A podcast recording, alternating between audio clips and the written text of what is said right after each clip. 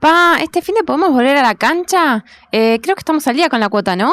Sí, claro, hija, pero no te emocioné mucho porque solo va a ir la mitad de la gente. Sí, escuché que puede ir solo el 50% de la cancha, ¿no? Sí, pero igual no te ilusioné. ¿Te acordás lo que pasó con las entradas para la selección?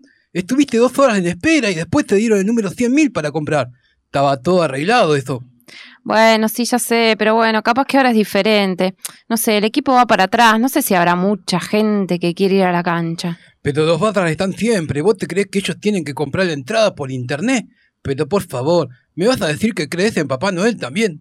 No, pa, no seas mala onda, dale. Yo me encargo de sacar las entradas. Y si no, capaz que tengo un conocido que me puede conseguir un par. ¿Un conocido? Sí, sí, un conocido del barrio. Mm, ¿y, ¿Y cómo se llama? Porque si es del barrio lo tengo que conocer. No sé, le dicen el gordo lija. Pero hija, ese de la barra, ¿de dónde lo conocés? Deja, dime, digas mejor, mira.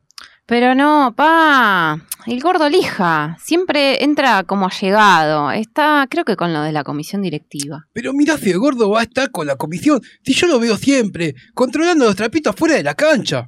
No, pa, es un emprendedor. Sí, sí, claro.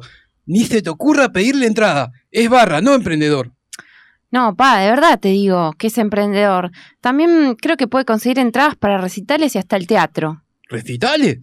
Uy, ¿tendrá entrada para el Monster Rock? Y no sé, tendría que preguntarle. ¿Y qué estás esperando? Dale, mandale un mensaje. Mirá que este año viene Megadeth. Escribile y decime, y ya que estamos, pedile para el Lola Palosa, así los revendemos que siempre se agotan. Que grande el gordo lija.